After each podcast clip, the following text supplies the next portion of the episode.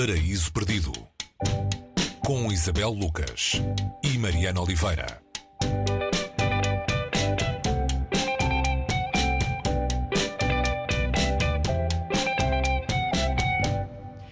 Hoje no Paraíso Perdido chamamos pelo Little Boy Lawrence Ferlinghetti, uh, Rapazinho, é assim o título na tradução portuguesa.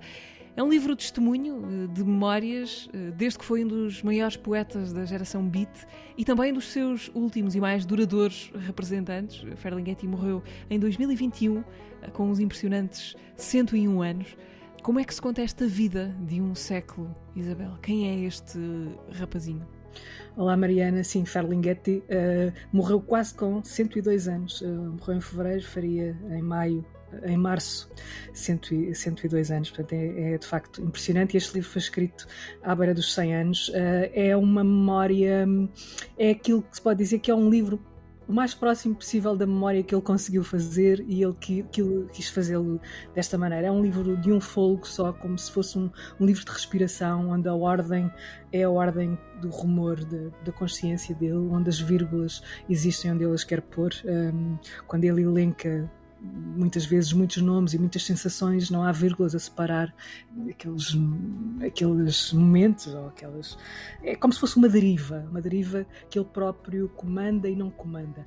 Uh, no início tudo é muito certinho, até à página 21. Uh, ah, sabemos do rapazinho que nasceu uh, num bairro pobre de Nova York, filho de imigrantes italianos e portugueses. Português, a mãe era de, nasceu em Providence, como se sabe, é uma um dos estados onde, onde vivem mais, uma das cidades onde vivem mais portugueses, ela terá saído na altura da, da, da perseguição aos, aos, cristãos novos, eh, como se chamava assim.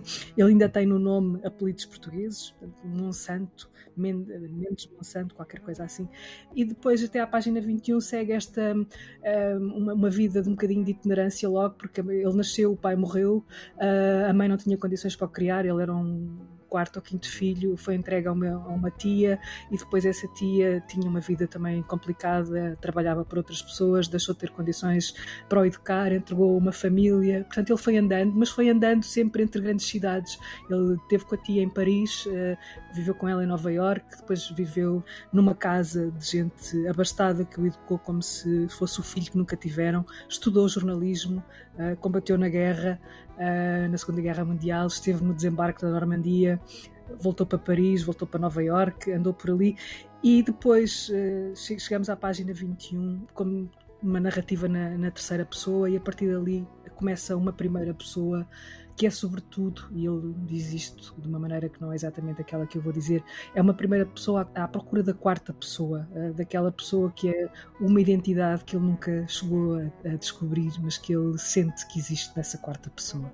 Ferlinghetti foi, além de poeta, escritor, foi pintor, editor e, muito importante, fundador da City Lights, a livraria City Lights em, em São Francisco.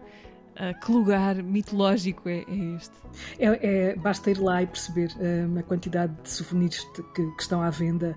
Um, aquela livraria que foi importantíssima para lançar, como tu disseste, a geração Beat, a geração que ele nunca, a que ele nunca uh, quis pertencer. Ele sempre dizia que não pertencia à Beat, uh, mas foi ele que lançou a Beat, foi ele que publicou o Uivo, precisamente na City Lights, o Uivo do Allen Ginsberg, e seguiram-se um, outros grandes nomes da Beat, como o Jack Kerouac uh, ou o o, o, Burroughs. Portanto, estamos aqui perante alguém que acarinhou estes marginais na altura, marginais aqui tomemos em conta a palavra pessoas à margem da cultura que se fazia e que criaram uma identidade revolucionária numa, numa altura em que os Estados Unidos estavam a ser um, governados pelo macartismo e se fazia a caça, a caça às bruxas. Portanto, quando ele publica o Uivo, que é um poema para quem nunca o leu, convém se calhar conhecer um, o teor Fica aqui deste, um dois em um. Acho já falámos dele por aqui. Sim. Já falámos dele por aqui.